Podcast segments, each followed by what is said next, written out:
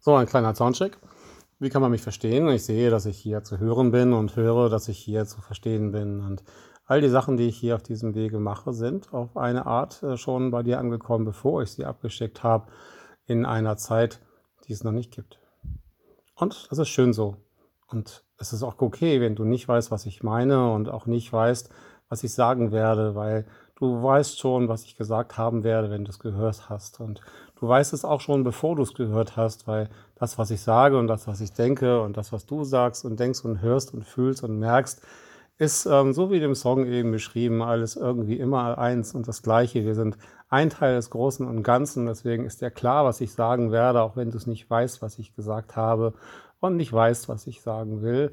Und trotzdem fühlst du es, dass es so, wie es ist, richtig ist. Darum hab einen schönen Tag und freu dich auf das nächste Mal, wenn du von mir die Sachen hörst, die es schon lange gegeben hat und immer wieder neu sind. Bis bald und hab Spaß.